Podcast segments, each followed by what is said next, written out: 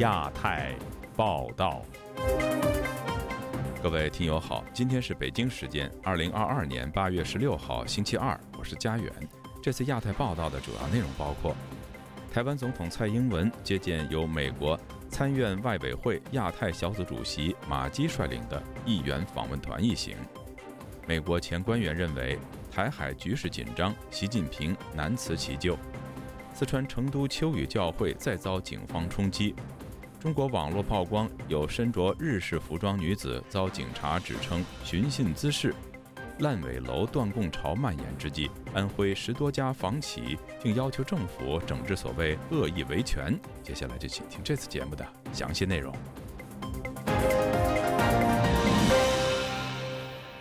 台湾总统蔡英文星期一接见了由美国联邦参议院外交委员会亚太小组主席马基率领的议员访问团一行。并感谢美国议员在关键时刻访问台湾。马基表示，访问团有一项道德义务，就是积极防范任何不必要的冲突。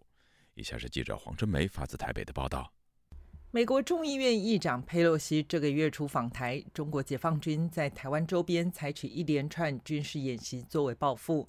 在台湾处于威胁之下，美国民主党籍联邦参议员马基率领四位联邦众议员，成员包括民主党籍众议员加拉曼迪、鲁文索、拜尔以及共和党籍众议员罗德威等人，十四日傍晚抵台，进行二十四小时不到的旋风式访台行程。美国在台协会十五日发出的新闻稿指出，访团行程为国会议员出访印太地区的一环。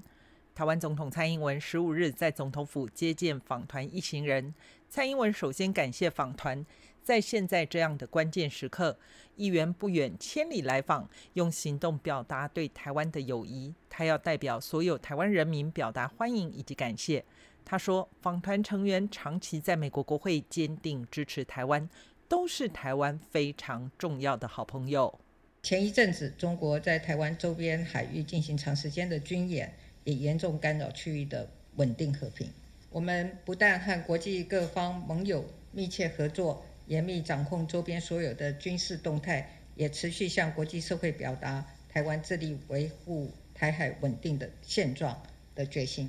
随后，马基在致辞中说：“这是他第一次到台湾，深感荣幸。”他提到，在一九七九年担任众议员时，对《台湾关系法》投下赞成票，也是当时参与立法的众多众议员中少数还留在国会中服务的。四十年来，他对台美关系的支持只有更加坚定。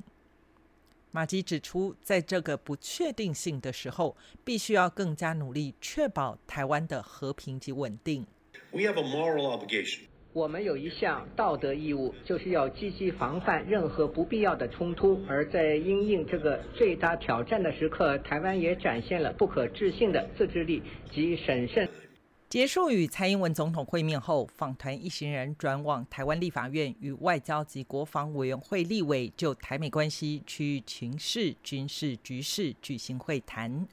结束后，美国国会议员访团并没有发表任何意见。民进党立委何志伟证实，会谈中有一项焦点话题，我们讨论到美国的战略模糊嘛，哈，那当然对方有抛出这个问题，那我们当然就回答。在战略模糊的议题上，罗志正也向美方表达，希望美国采取更清晰的立场。当然，台湾方面也要展现捍卫的决心和立场。另外，他也提出。区域有很多民主国家的军事合作，台湾是拼图缺少的一块，台湾能参与是必要的。因为有平时的合作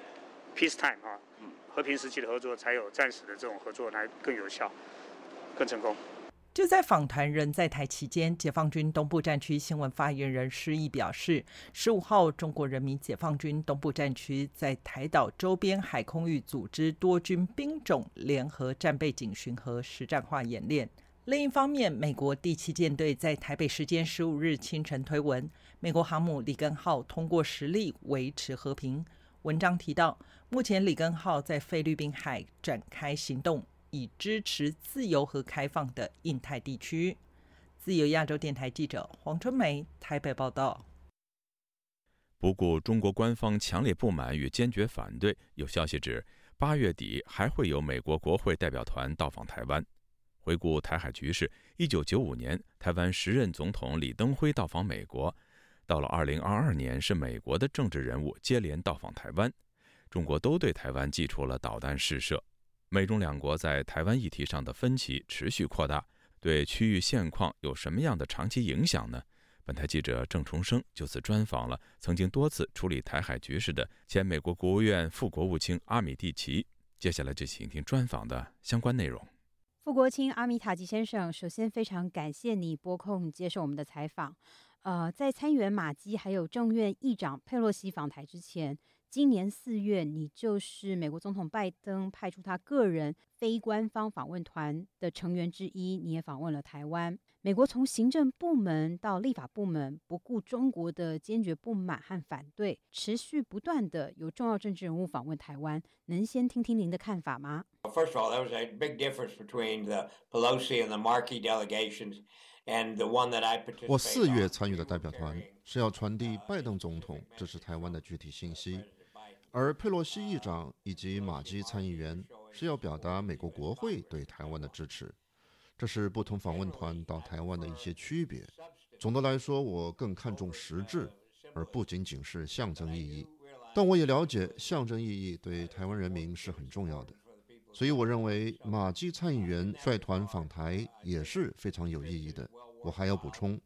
现在拜登总统如果能加倍努力。迅速地向台湾提供有价值的防御性军备，那就更好了。我指的是移动性高的、防空的以及海上水雷等类似性质的设备。美国可以同时展现实质与象征意义兼具的做法，向台湾人民证明美国对台湾的支持是认真的。我相信您也注意到了中国的反应，也就是持续的对台军演。而中国不只针对台湾，还在渤海还有黄海海域军演，这也影响了美国的另一个印太盟邦韩国。之前中国对台的实弹演习，还有导弹落入了日本的专属经济海域。你怎么解读中国对美国在印太地区的盟邦，例如日本和韩国释放什么样的信号？China in American football, American football players get a playbook. 我想以美式足球做比喻，在美式足球文化中，每一次的攻守交替，战略与战术都是要根据比赛当下的情势变化来应对的，会有非常多的招数。在我看来，中国也有自己的剧本，但他们只有一个招数，也就是军事上的霸凌他国。韩国的情况和台湾是有一点不一样，韩国因为之前部署了俗称萨德的末段高空区域防御系统。好几年前就已经引发了中国的不满。您刚刚提到了萨德，那您觉得以现在的台海局势来看，台湾有需要部署萨德这种针对高空防御的反导设备吗？I would be all for it, but that is not as mobile as as the Patriot. Uh, I know we. 我是持完全支持的态度。但我也要说，萨德并不像台湾现有的爱国者防空导弹系统那样机动性比较强。最近，美国才公布已经完成了与台湾签署爱国者系统升级的一项协议，帮助台湾现有的爱国者系统现代化。有鉴于中国一连串从海军、空军威慑台湾的情况来看，美国想尽办法协助台湾提高空中防御能力，这相当的合理，至少能震慑。中国试图讹诈、威胁或是攻击台湾的能力。相较于一九九五年还有一九九六年的台海导弹危机，美国、中国还有台湾都已经经历了很多的变化。而现在很多报道都说，中国领导人习近平是深信东升西降的世界格局的。在你来看，即将到来的中共二十大，给这一次习近平对台一连串的作为和决策。带来什么样的影响？Every five-year Party Congress, uh, later this fall, uh, will have several effects. First of all, 第一，习近平要寻求第三任，这对中国共产党来说也是前所未有的。而我怀疑，在党内并不是所有人都乐见。第二，习近平自认是东升西降，但事实是中国内政面临着一堆的麻烦和困难。除了清零防疫的各种效应外，还有近来高温天气造成的各种问题等等。尽管我不认为习近平寻求第三个任期会失败，但他要面对的麻烦与困难比想象中还要多。第三，过去十年，他让自己成了凡事都过问的核心，在集中权力上他是做到了，但如果出了问题，习近平也只能怪自己，他怨不了别人。让我用美国的俗语来解释，就是他没有人可以拿来牺牲了，责任全在他自己。他犯了一系列的错误，包括在应对台湾的议题上。He has to blame himself。您过去和中国领导人也有打交道的经验，在您观察，习近平的性格如何影响了中国与美国，甚至中国与世界的关系？Or if he were to listen to this broadcast, I would say he should not make the mistake of thinking that just having a strong military, 我不知道他会不会听我的，但我想说的是，第一。中国要非常的仔细观察俄罗斯入侵乌克兰的这场战争。我想提醒他，不要错误的以为一个国家军事实力的壮大，就是整体国家实力提升了。一个强大的国家要看的是综合实力，包括经济的、创造力的等等。而在俄罗斯入侵乌克兰的问题上，我觉得习近平带领中国是站在了错误的一边。第二，在关于台湾的议题上。我觉得习近平的分析也是错的。我不知道他身边还有哪些参谋，但我可以拿二战当年美国的战略思路来提醒中国：当时的台湾在日本占领统治下，美国在西太平洋的对日战场中，最终选择了进攻冲绳而不是台湾，就是因为考虑到要想通过战争拿下台湾不是那么容易，这是美国经历过的战略抉择。谢谢您接受我的访问。刚才是本台记者郑重生针对当前台海局势与美中关系专访美国前国务院副国务卿阿米蒂奇。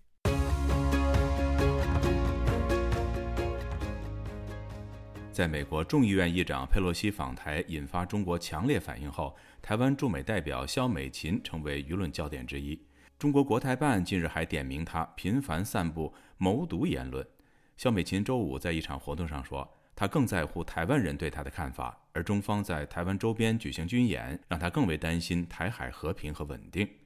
接下来是本台记者加奥的报道：佩洛西上周成为了二十五年来首位在任内访问台湾的美国众议院议长，而中国随后在台湾周边举行的军演规模也是空前的。这一连串政治事件引发了国际社会对台海局势的强烈关注。过去一周里，台湾驻美代表肖美琴接受了哥伦比亚广播公司。美国有线电视新闻网、福克斯新闻频道等至少五家美国媒体的电视采访，他在其中一场专访中，将台湾比作一个受到校园霸凌的孩子，指出这并不代表孩子就不去上学了，而是要学会应对这个校霸。他说，这正是台湾所做的事。夏美琴周五在华盛顿双向园举办的一场当代艺术展开幕式后，对本台记者表示，在佩洛西访台后，中国对台湾军事恫吓的强度达到新高。我想他们的对台湾用武力想要威胁恐吓台湾的这些军事演练，当然范围跟强度哦都有增加哦，那这也让我们非常的遗憾，但是同时也让我们更担忧哦区域的和平与稳定。佩洛西于上周三结束对台湾的短暂访问，中国军方第二天就在环绕台湾岛的六个海域展开实弹军事演习，至少有一枚导弹飞越了台湾本岛上空。台湾国防部上周日表示，当天至少有六十六架次中国军机侵扰台湾周边空域，其中三分之一越过了台湾海峡中线。这也是台军方公布即时军事动态以来单日架次最多的一次。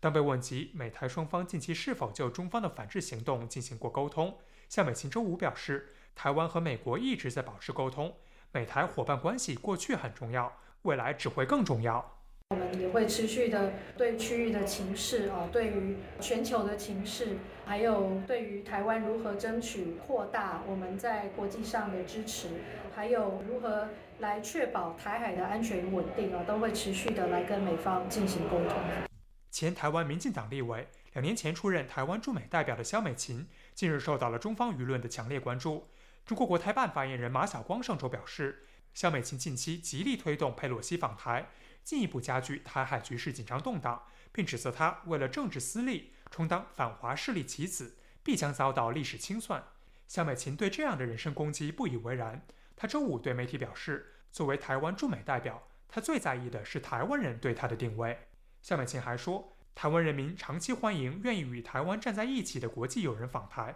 这种好客精神不该遭到中国打压。我相信台海的安全与稳定是符合区域各方啊大家的共同利益啊。那我们呃也再一次的呼吁啊，中国要克制，不应该以动武的方式来处理他们所认定的政治上不同的主张。台湾中华民意研究协会近日的一份民调显示，超过半数的台湾民众表示佩洛西访台对于美台关系起到了实质帮助，只有不到三成的民众表示起不到帮助。有六成的台湾民众表示不担心佩洛西访台或令两岸爆发进一步的军事冲突，只有三分之一的民众表示担心。来自台湾的美国教授杨玉潭在美国生活已有三十多年，他当天也来参观了这场名为 Nature Matters 的艺术展。他对本台记者表示，中国近日的军演只会起反作用。台湾人啊，都是在中共的恐吓下，非常的坚强，不畏集权的力量。北京政府在这个时候做那个恐吓台湾的行动是非常的不智的，因为它可以激起亚太地区的不和谐、不和平，而且更激起台湾人的愤恨。针对中国连日的锁台军演，美国众议院议长佩洛西周二在接受美国媒体采访时，点名中国领导人习近平，形容他的行为就像是个受到惊吓的恶霸。佩洛西还明确表示，台湾是美国的朋友，他此行访问台湾绝对值得。据亚洲电台记者加奥华盛顿报道，美国众议院议长佩洛西访台期间，台湾的政府以及私人部门的电子看板屡遭骇客攻击。台湾政府就此全方位构建资安防火墙，并成立数位部和资安署等部门。有台湾学者表示，中方此次的网络攻击反而增强了台湾信息安全防卫的韧性。以下是记者夏小华发自台北的报道。佩洛西二号访台二十小时，部分超商门市、台湾铁路车站广告看板和南投竹山镇公所设在景点的电子看板遭到攻击，出现诋毁佩洛西等恶意的假信息。政府机关的官网则遭到境外网络攻击，二号达到了巅峰，是过去单日最高攻击量的二十三倍。二十七号将接任数位部长的行政院政务委员唐凤，十五号出席打造亚太数位经济共同体的国际论坛时受访指出，近日持续监控网工的状况皆没有超过二号的高峰。唐凤重申政府的态度说，对于危害国家资通安全相关的产品的这个原则，我们已经在进行最后的法制作业确认，很快呢应该就会预告给大家知道。唐凤认为，这次电子看板遭害，传播的不是电脑病毒，而是心理病。病毒，这是混合战的一环。他还说，现在资讯战大部分是心理战，战场在大家的心里。若在媒体的协助下，让民众了解电话战线跟电话入侵是两回事，确保不会自己吓自己，这是目前最关键的部分。唐凤在十一号的行政院记者会上指出，将防范心理病毒传播，包含中央政府、地方政府、行政法人、公共设施、台铁、高铁、捷运等处，修正各个机关对危害国家资通安全产品限制的使用原则，透过契约连带规范，用公务机关场域的外包商业者或是租赁场地空间业者，必须将电子看板换成不具资通安全危害的产品。民间团体经济民主联合日前召开记者会，指出台铁、超商等数个公共场合电视墙此次被害，散播出类似“战争贩子佩洛西滚出台湾，伟大华夏终将统一”等字眼。事后被揭露台铁电视使用中国卡莱特公司的软件，信息战争显然已经开打。经济民主联合研究员许冠泽接受自由亚洲电台采访指出，台铁说是委外广告商出问题，他呼吁政府要落实查核两年前的公文要旨。这个公文的要旨就是说，要求所有的公务机关都。不可以来去使用中国的资通讯产品。那当时对中国的资通讯产品是从严认定哦，你不管是在哪里制造，只要是中国厂牌都不可以使用。那资通讯产品的涵盖范围也很广，软硬体设施啊，包括印表机、数位摄影机什么都算。徐冠则指出，行政院在二零一九年的四月通过了各个机关对危害国家资通安全产品限制使用的原则，行政院就直接发函要求公务机关使用资讯通讯产品不得使用中国厂牌，不得与公务环境借接，更要求在二零二一年底前完成汰换所使用或是采购中国厂牌的资通讯产品。许冠泽说，针对中国的部位的呃摄影机、摄影设备，还有。中国的广告看板应该全面的禁止进口，因为这两个东西是很全面的影响到台湾各个公共环境的这个国人的呃动态啊、资讯啊，都可以随时被掌握，随时的被这个广告看板资讯影响。我们认为啊，如果在台海危机或者是有其他紧急状况的时候，这个东西会变成传递假讯息，或者是。破坏国人的这个对于抵抵御敌人的士气会有很大的影响，就这两个东西应该根本的禁止中国的厂牌进口。治安专家、台湾国防安全研究院网络安全与决策推演研究所助理研究员洪嘉玲接受自由亚洲电台采访，也指出，网攻不是在战争才发生，现在已经在所谓交战的状况，要保护人民不受所谓心理战的影响。洪嘉玲说，他可能在台铁的车站上面公告的不是裴若曦议员的那个怒骂的字眼。而是在国家危难的时候，告诉你说：“哦，现在台北车站被炸了，所以所有的人你都不要去台北车站搭车，你可能改往什么地方去。”如果这是对方故意散播的假讯息，或者是他故意要引导人民、我们的民众到哪里去，好达成某一种目的的时候，这样其实对于国家。对于民众都是会有相当大的一个危害，比如说发生地震，你在很很慌乱，你要去搭车。结果此时看门上面说，哦，你现在要前往第几月台，可是第几月台那边可能被放了炸弹。如果是真的是在一些恐攻或者是有战争的状态之下，好，那我想如何维持公众资讯的一个正确性，是政府必须要去做的。洪嘉玲认为，中共这一次的话，他虽然在威责台湾，可是他的压力测试也能够让我们提升我们的国家韧性。洪嘉玲指出，乌俄战争经验。最可以借鉴的是数位韧性。乌克兰政府不仅保持了直管，也就是指挥系统畅通，以及跟公众沟通的方式，还有良好的设备使用、线路维护援助、相关设备使用，增加数位的韧性。洪嘉玲说：“乌克兰它是一个陆路国家，它周边借接了很多欧盟、欧洲的一些邻国，那他们可以透过陆地上的电缆，也就是所谓的陆缆，去做通讯的一个传输跟备援。可是台湾不一样，台湾是一个海岛。好，那。”啊，我们主要的通讯方式是靠所谓的海底电缆。好，那如果一旦海底电缆被破坏的话，我们就有可能成为通讯孤岛，没有办法像乌克兰那样有很多路缆可以做备援。好，所以我们现在应该要开始去考虑，我们有没有其他通讯备援的一个方式，比如说低轨卫星。那如果是要使用低轨卫星的话，那我们现在的不管是哦。租用或者是自行发展，然后还有装备的使用，还有人员的训练。好，那这个部分的话，我们可能呃现在开始就要去做一个思考跟一个规划啊，以免到了所谓的紧急或临战的时候，好，那我们可能会有措手不及的一个状况。自由亚洲电台记者谢小花台北报道。成都秋雨圣约教会的数十名信徒，八月十四号在当地一家茶馆进行基督教主日聚会时，遭到约三十名警察和便衣的冲击。当局指信徒非法集会，其中一人还被警察以袭警为由带走调查。详情，请听记者古婷的报道。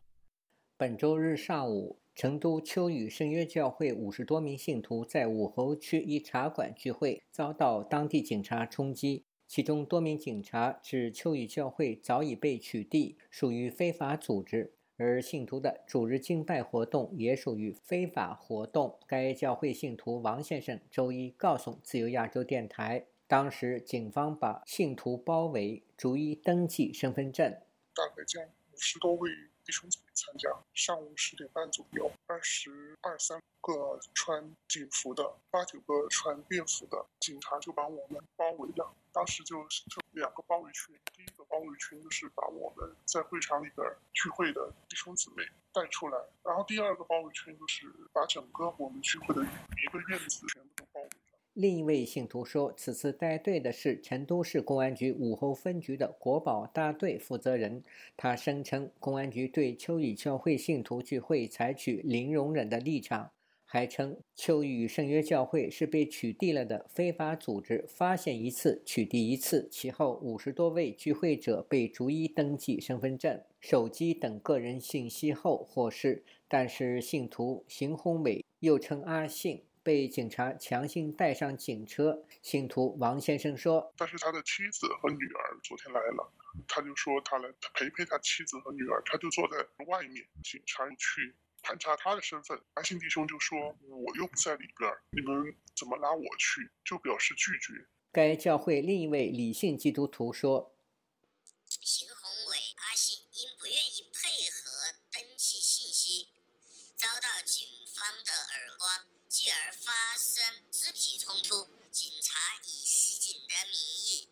邢宏伟弟兄按倒在地，强制带走。之后，我们听说邢宏伟弟兄已经以袭警为由被刑事拘留。秋雨圣约教会周一发出的带导信称，邢宏伟弟兄被带走后，一些弟兄姊妹到派出所门口等候。后来，警方将其带到另一派出所继续留置。弟兄姊妹们陪伴邢宏伟弟兄的妻子赵青一起等候他出来。到当晚十一点多，赵宏伟的妻子赵青将药物和食物送进派出所，警察告知他今晚不用再等他了。本台记者周一致电成都武侯区鸡头派出所查询邢宏伟被拘留的情况，对方拿起电话又挂断。哎，你好，鸡头桥派出所啊。喂。您拨的用户暂时无法接通，请稍后。关注中国基督徒现状的美国民间机构对华援助协会会长傅西秋牧师。对成都警察冲击秋雨圣约教会信徒聚会并抓走信徒邢宏伟感到愤怒。他对本台说：“成都警方剥夺了公民应有的宗教信仰的权利，民众仅仅因为参加宗教聚会就遭到驱散和抓捕。”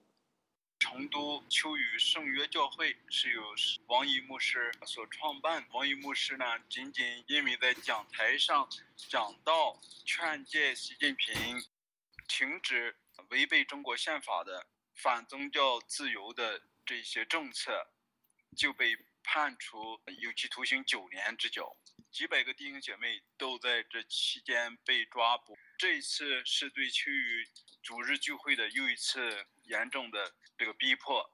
长期关注秋雨圣约教会的伏羲秋说：“该协会高度关注此次事件，他呼吁全世界的基督徒为秋雨圣约教会。”为邢宏伟受到的伤害伸张公义。自由亚洲电台记者古婷报道。中国国务院新闻办星期一举办的七月份国民经济运行状况新闻发布会披露，全国规模以上的工业增加值同比增长了百分之三点八，比上个月回落了零点一个百分点。有学者认为，当局只公布成果，却没有提到原因和产品销售情况。有报喜不报忧的味道。以下是记者夏小华发自台北的报道：中国七月份工业增加值同比增长百分之三点八，比上个月回落零点一个百分点，环比增长百分之零点三十八。一到七月全国规模以上工业增加值同比增长百分之三点五，主要三大类部分：采矿业增加值同比增长百分之八点一，制造业增长百分之二点七。电力、热力、燃气以及水生产和供应业增长百分之九点五。四十一个大类行业中有二十五个行业增加值保持同比增长，其中煤炭开采和洗选业增长百分之十一，石油和天然气开采业增长百分之四点五，酒、饮料和精制茶制造业增长百分之十点八，纺织业则下降百分之四点八。此外，汽车制造业增长百分之二十二点五。而计算机、通信和其他电子设备制造业增长百分之七点三。台湾的中华经济研究院 WTO 中心副执行长李纯接受本台采访分析，基本上摆脱了三到五月那个封城的困扰，制造业回到一个比较常轨运作的情况。因为我们就看这个 overall 的数字，其实它基本上是回到了呃去年同期，那么那时候没有封城的情况下的那个增长速度。李纯也注意到，汽车制造业增长了百分之二十二点五，拉抬了七月的整体平均。他认为也有可能这些都是季节性的问题。品，什么意思？就是譬如说三四五月，好，汽车生产可能受到譬如说晶片或者其他因素的抑制，然后七月这些抑制因素消失，然后就全力的在追赶这个落后的订单呢。台湾韬略测进学会秘书长吴建中接受本台采访则之一，他只说了就是说中国制造业的成长，他却没有提到为什么会成长。那这些成长之后的制造业的这些成果，到底他卖到什么地方去？哦，这个等于是报喜不报忧啦。成长里面还有可能是因为原物料的这个成长，所以它整体的数字比去年同期成长的一个情况还要来得高。如果以这样的逻辑来看的话，它并没有告诉你说它的这些制造业所制造出来的这些产品，它究竟是卖到国外还是卖到自己的内循环里面。他分析，去年因为疫情，工业增长速度跟价值价格并不那么高，今年的风控更为严重，制造业的金额比去年同期更为成长，也可能因为去年基期比较低导致。此外，中国新闻周刊报道，中国各个主要城市最近公布了经济数据，前五强城市为北京、上海、深圳、重庆、广州。上海因为封城拖累，让北京超车拿下第一。吴建中比喻，如果说上海是心脏的话，北京是头脑。上海心脏都停了下来或缓了下来，那北京的这个大脑又会好到哪里去呢？你想想看。那两个不是在比烂而已。吴建中提到，前年、去年还出现中国产品往外销售时，美国有塞港、塞柜的情况，今年则比较少听到。显然，美国疫情逐渐恢复，货运车司机等这些物流也都恢复了正常，而中国自己因为反复的风控，无法如期交货，可能产生违约的问题。李纯指出，美国、欧洲上半年前两季经济成长非常缓慢，美国 GDP 也出现了负成长，经济动能明显下降。特别是这个通膨的原因，造成就是说所谓消费力下降嘛，那当然需求当然就会变减少。那当需求端的这个需求开始下降的时候，那当然就会反映在订单上面。哦，那中国作为这个世界的主要生产基地、世界工厂，当然就会感受到这个呃出口订单的消失。自由亚洲电台记者夏小华台北报道。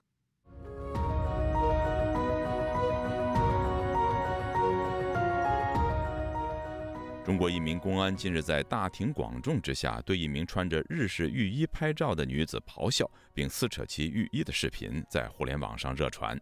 公安指女子没有穿汉服，又指该女子寻衅滋事，并将其带到派出所调查。这名女子事后对此大发感慨。网民也就这一视频发表意见。以下是记者古婷的报道：一名女性角色的扮演者日前在微博发文写道：“近日和朋友前往活动现场，要想拍摄日本动漫《夏日时光》的某个场景，因此两人都穿着和服，结果竟被一名警察拦下盘查。”在这段视频中，一名穿日本浴衣的女子说：“我们今天是来拍照的，怎么了？”警察回答：“如果你穿汉服，我绝对不会这样做。但是你穿和服，我们今天来拍照的，对，类似于拍照的啊，可能是一些。如果你穿汉服来，我绝对不会这样说，对吧？但是你穿和服啊，作为一个中国人来说，你是中国人，你是中国人吗？可以。那现在啊，如果你们不配合，呃，涉嫌寻衅滋事，好吧？我们穿一个衣服，好吧？那你们跟我们回去吧，好吧？再走吧。好了。”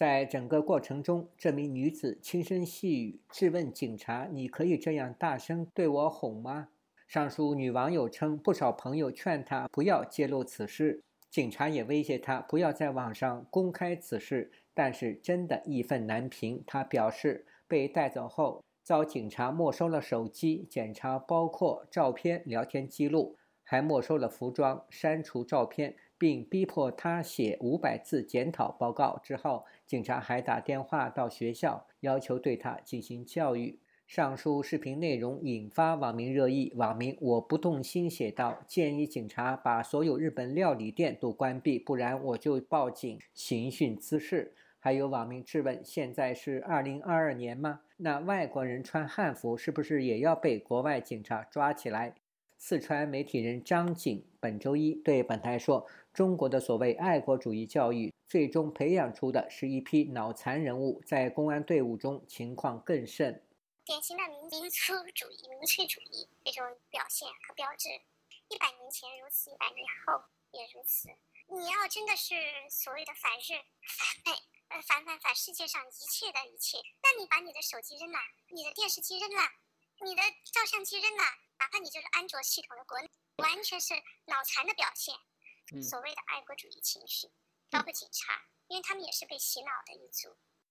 一位浙江网民评论说：“我怎么觉得这位咆哮的警察才是在没事儿找事，涉嫌刑讯滋事？”以江苏网民称：“扯女孩子衣服是流氓行径。”另有网民嘲讽道：“以后西服、牛仔裤都不要穿了，一件长衫马褂才能体现民族自信。”网友称：“事主真的很失望。”原来我从来没有穿衣服的自由，言论自由。苏州中学前教师潘露对本台说：“警察以刑讯滋事之名，强行将女孩的日式浴衣撕毁，不仅是一种滥权行为，而且涉及警权的边界问题。”他说：“比如说，我们穿什么衣服，我们吃什么饭，我们用什么品牌，都受到了这帮民族主义者的一个侵犯。”这个警察代表的是共产党政权对于这些人的态度，对于呃仇日，对于日本文化的一种仇视，这个是非常危险的，因为他已经没有边界了。除了警察滥滥权以外，我们还感觉到集权社会那种令人窒息的统治。有网民感叹道：“四十年来，日本是中国经济建设的最大援助国。中国在接收西方国家的援助中，日本占百分之六十六点九的份额。但是，中国政府从不告知百姓。中日友好医院、北京首都机场、上海宝钢等大型项目均来自日本的帮助。数十年来，从抗日电影到每年纪念的南京大屠杀，全力宣扬仇日及反日情绪，这种现象。”何时休？自由亚洲电台记者古婷报道：中国烂尾楼断供潮持续蔓延，大批业主停止偿付房贷之际，安徽省至少有十七家房地产公司近日联署要求政府出手整治所谓的恶意维权，并声称所谓的专业房闹是幕后黑手。中国有媒体质疑，有开发商参与联署，旨在博取同情。以下是记者高峰的报道。参与联署的房企包括保利、华润、绿城、龙湖、旭辉、格洲坝等知名开发商，当中不少具国企、央企的背景。他们在信中表示，由于疫情反复和多种市场因素，房地产业变得很艰难，房企更是举步维艰。除了面临自身的压力，还面临不合理客诉、房闹事件。开发商要求合肥市政府坚决遏制恶意维权行为，由政府出面约谈警示，对构成违法犯罪的个人和组织给予打击；约谈自媒体，严禁不合理负面报道，对不实报道的自媒体进行封杀处罚；通过敏感词汇把不合理言论进行屏蔽，无法通过网络传播。中国经济评论员金山认为，所谓恶意维权的说法根本不成立。房企包括一些机关提出的所谓的恶意维权，只是强势一方的主观认定，这个里面的认知的标准规则是由他们来制定的。在这种房地产整体市场不景气的情况下，出现了大量的开发商违约在先，而业主维权在后的情况。不管无论如何去维权，只要是争取自己的合法权益，都不存在恶意维权的问题，而是应该关注于怎么样去让开发商正常交房的问题。这据说是中国首次有开发商抗议房闹现象。中国有媒体引述房企内部人士的话说，近期安徽房地产市场出现了一批专业房闹机构，组织消费者维权以从中获利，而且形成产业链。这类机构在楼盘交付前三个月组建业主聊天群，进行群内非法集资，组织集中群诉，把建设过程中的非常规拍摄施工图进行特写，作为维权证据。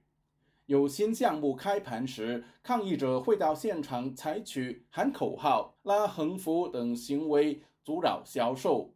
有从事装修、家具、验房等行业的购房者，更带着业主集体不接受房屋维修，还拒绝履行购房协议，甚至要求退返部分购房款。经济评论员金山却认为，开发商口中的专业防脑机构并不存在。而这个团队的存在，它的诞生的时间节点，往往更多是因为开发商违约在先之后，业主自发成立形成的这种维权的一个社群，这种松散的组织。它只是一个网络松散的社群，与机构的定义是完全不同的，在法律上认定性质也是不同。他认为，房地产开发商联署公开信性质恶劣，反映他们理解政府对房地产高度依赖，寻求当局在政策上对他们有所倾斜，甚至给予更多优惠。既然法律对很多的细节认定并没有那么清楚。并没有一个可行性的量化的标准，那么，呃，这个事实认定方面，那么肯定就是强势一方，他们往往会成为一个规则的主导者。这个里面包括利益相关方，甚至一些地方政府，他们会影响到一些司法的判决结果，司法也会向他们这些强势一方进行倾斜。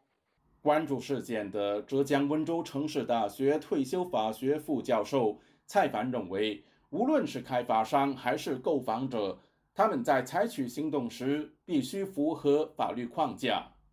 如果说因为有质量问题啊，或者是延期交付啊，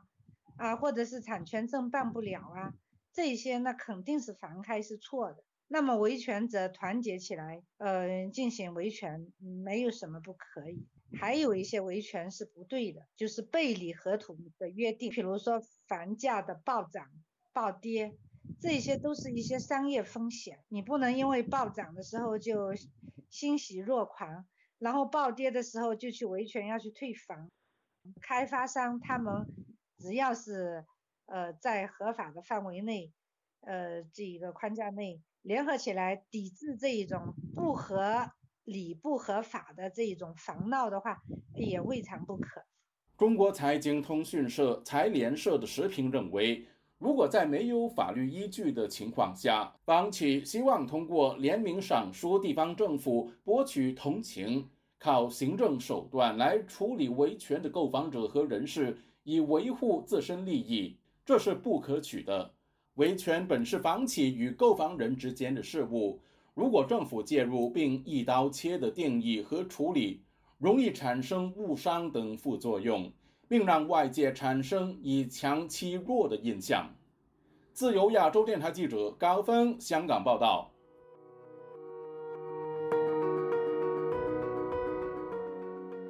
英国《每日电信报》最新的报道披露，英国大学与中国合办的三十家孔子学院在招聘员工时必须审查其政治取向以及种族背景。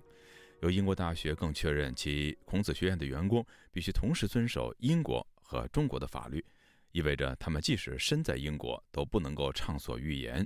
有学者形容，这使得孔子学院成为英国大学校园里不受校方监管的所谓租界，担心会危及英国的学术以及言论自由。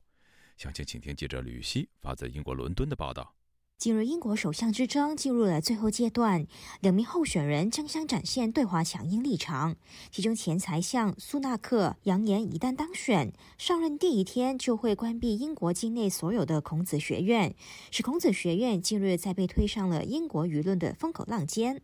与此同时，英国《每日电讯报》周六引述一份研究报告，披露英国孔子学院的中国员工招聘程序都在中国国内进行，并审查申请者的政治取向以及种族背景，以剔除不受欢迎的员工。报道引述由英国外交智库亨利杰杰克逊协会进行的研究，披露和英国大学合作运营孔子学院的中国大学，在职位申请表上要求申请者列明他们的政治概况、政治特征以及种族等的资料。研究还发现，在英国孔子学院大概两百名中国员工当中，只有两位不是汉族。负责这一项研究的研究员邓宁表示。申请表似乎被用来审查申请者是否中共党员，或者是否有任何中共眼中的潜在问题。以下我的同事读出：我们的研究表明，在英国大学孔子学院的招聘过程当中，政治和种族歧视无处不在。孔子学院由中国国际中文教育基金管理，背后是中国教育部。根据中国官方的宣传，孔子学院的宗旨是增进世界人民对中国语言和文化的了解。不过，今年不少西方国家都开始警惕中共利用孔子学院进行渗透的问题，相继关闭境内的孔子学院。然而，目前全英国境内却仍然有三十所孔子学院。英国《每日电讯报》的报道提到，英国孔子学院的中国职员都是在中国受聘，再送往英国。报道更引述纽卡索大学的回复，表示该校的孔子学院是与厦门大学合作成立，职员的招聘程序全部都在厦门进行。校方又明确表示，他们学校孔子学院的中国员工必须遵守中国和英国法律，意味着即使他们身在英国，都不得侮辱中国国家主席习近平或者为西藏的自由发声。以及英国的前香港浸会大学政治及国际关系助理教授黄伟国，一直关注英国高校的学术自由情况。他接受本台访问的时候表示，很多英国大学并没有对外披露和孔子学院签订的协议内容，结果很多孔子学院都不受校方监督和监察，犹如英国大学校园里头的租界。咁结果就出现一好得意现象啦，就好似即系孔子学院本身。结果出现一个很有趣的现象，就是孔子学院可以在自己的范围内进行一些在中国国内被要求做的事，比如政治审查，或表面是教导普通话和中国文化的课程，实际却有一些大外宣形式的唱好中国课程。今年六月，超过二十名英国跨党派国会议员联署，要求在正在审议的高等教育言论自由法案当中加入条款，要求英国高校必须披露与中国孔子学院的资金和合作关系，甚至授权英国政府要求相关大学终止与孔子学院的合作。议员的压力迫使英国政府接纳建议。教育部大学事务国务大臣承诺，政府将会修法针对孔子学院，捍卫言论和学术自由。然而，具体条例尚待进一步落实。自由亚洲电台记者吕希，英国伦敦报道。加拿大温哥华市市长斯图尔特表态支持美国众议院议长佩洛西访问台湾，以及加拿大西门菲沙大学学者达伦拜勒支持维吾尔人权益。分别被中国官方点名批评，专家表示这是中国政府一贯的威胁恐吓伎俩，也显示中国在包括加拿大等西方国家的渗透影响无处不在。请听记者柳飞的报道。加拿大西门菲沙大学国际研究学院助理教授达伦拜勒，从2011年到2018年多次在中国新疆地区研究考察，分析大量政府文件，对曾被拘留和在集中营内工作的人进行采访。去年，他出版了《在集中营：中国高科技流放地》一书，时常公开为维吾尔人的遭遇发声。中国官方媒体《环球时报》。点名指责他是美国政府的代理人，是一个反华人物，称他捏造了关于维吾尔人遭迫害的说法。达伦拜勒无所畏惧，他最近在一场网络授课活动上，仍然呼吁全球民众关注这个涉及人道、政治和经济利益的危机。Uh, it is a human rights crisis. But it's also rooted in global political and economic. 这是一场人权危机，也步入全球政治和经济系统中的问题。因为中国政府利用打击恐怖分子的名号，将维吾尔人标签化，对他们实行控制，不止改变他们的信仰和生活方式，甚至利用他们的劳动力而谋取经济利益。中国意见艺术家华勇在二零一七年于北京实地拍摄中国当局暴力清除低端人口的行为后，被当局拘捕判刑。当时《环球时报》也刊登一篇文章，批评华勇是夸大渲染，只是想炒作自我名声。目前流亡加拿大的华勇说：“中国当局自己心虚，才会故意张牙舞爪。最近他生病了，没有及时发帖子，立刻就有网络五毛们兴风作浪。”生病之后，我就是有二十多天没更新推特，一帮小红粉就给我开追悼会啊、造谣什么的。就是对这种事情没必要太在意。官方对我们的批判，我相信我们起作用了。他们骂的越凶，我们越会开心，甚至把这种点名批评当成一种勋章。无独有偶，加拿大温哥华市长斯图尔特也被中国官方点名批评了。日前，斯图尔特赞扬美国众议院议长佩洛西访问台湾，并表示自己也计划出访台湾。中国驻温哥华总领事馆随即发声明，批评斯图尔特的言论十分荒谬、不可接受，要斯图尔特在涉台问题上谨言慎行，指责他是借台湾问题蹭热度，捞取个人的政治利益。去年，温哥华市和高雄市考虑结为友谊城市的消息曝光后，中国当局就指责过斯图尔特。加拿大全球卫生协会会长邱丽莲长期致力于加拿大和台湾之间的友好关系。他说：“只要是做了一些让中国不高兴的事情，就可能面对排山倒海而来的威胁恐吓，这让许多政治人物倍感压力。”我连续办了好几个活动，所以我跟国会的互动比任何人都频繁。我的压力还有我所经历到的事情，我很清楚的知道，就是我们几乎每一个地方都被中国给渗透了。我们加拿大真的要好好反省，怎么解决这个问题。加拿大安全情报局今年初罕见的对国会参众议员发出警告，提防外国及其代理人从事渗透活动，试图影响加拿大国会议政和政府决策。自由亚洲电台记者刘飞温哥华报道。中国大举对台军演之际，当局近日又祭出限制台湾水果、鱼类进口的新一轮限制措施，而中方类似的举动，此前针对日本、韩国。立陶宛、澳大利亚等国也不乏先例。那么，中国的制裁究竟能否冲击台湾的经济，进而影响台海局势呢？以下是记者唐媛媛的报道。中共领导人习近平公开提出所谓的“台湾方案”后。北京针对台湾蔡英文政府的不满日趋升级，近期更因美国众议院议长佩洛西、参议院外委会亚太小组主席马基利到访台湾而变得剑拔弩张。在大规模军演和战狼外交的辞令之外，经济制裁也再次成为北京手中的大棒。继台湾出口中国的农渔产品莲雾、菠萝、石斑鱼之后。中国当局近日又宣布了新一轮对台经济制裁措施，包括禁止台湾柑橘类水果以及冰鲜带鱼和冻竹炸鱼等两项鱼类进口。台湾淡江大学中国大陆研究所所长张五岳在接受本台采访时表示，中国此次的制裁对台湾经济不会造成大的冲击，因为这一次的经济制裁主要是集中在有关于我们所看到的农渔产品。总销量占中国出口的金额不到一亿美金，那相较于每一年台湾出口到中国大陆去将近两千亿美金，其实比重并不高。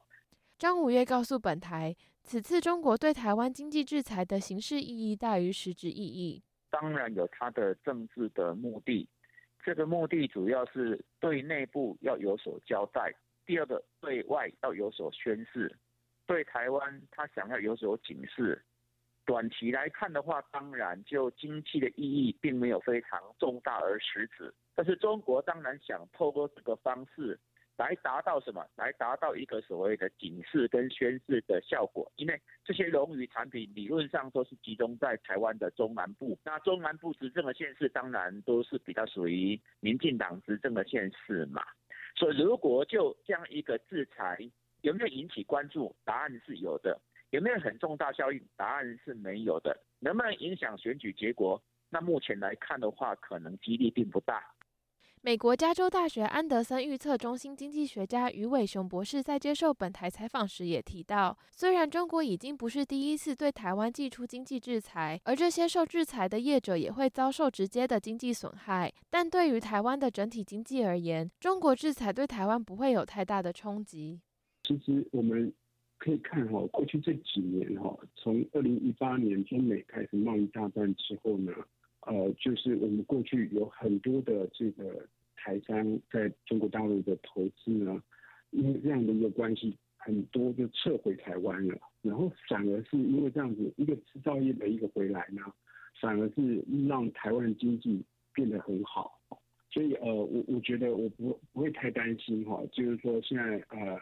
两岸的关系不好，因为种种种的这个因素呢，反而台湾的经济表现得很好。不过，余伟雄人建议台湾政府对受冲击的中小企业进行补贴，同时企业与政府也应该研拟计划，持续降低对中国的投资和进出口依赖，以降低两岸发生冲突时可能会对台湾带来的经济冲击。自由亚洲电台记者唐媛媛报道。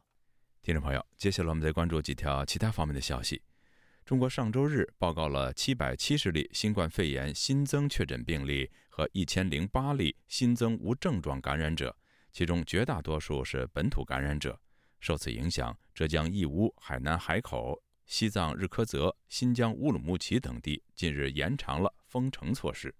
另外，由于中国经济近期持续放缓，中国国债收益率周一创下两年来的新低。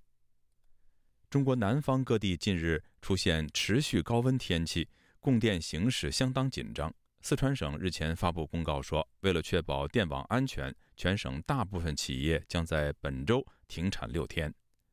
中国气象局表示，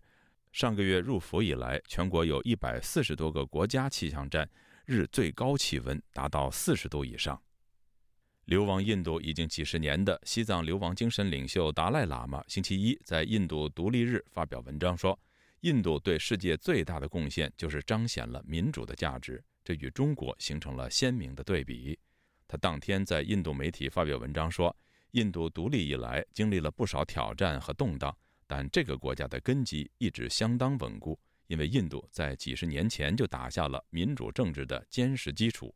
上千年以来，几乎所有的主要宗教传统在这里长期和睦共荣。正因其社会充满活力，印度近年来取得了持续稳定的发展。”达赖喇嘛写道。他在上个世纪五十年代分别参观过中国的人大会议和印度议会。与中国不同，印度议会在民生问题上有着激烈的辩论，议员们能够自由发表意见。他还指出，作为全球最大的民主国家，印度有能力也有意愿成为世界强国之一。这个国家的司法独立、新闻自由等民主制度，让每一位公民的权利得到尊重。各位听众，这次的亚太报道播送完了，谢谢收听，再会。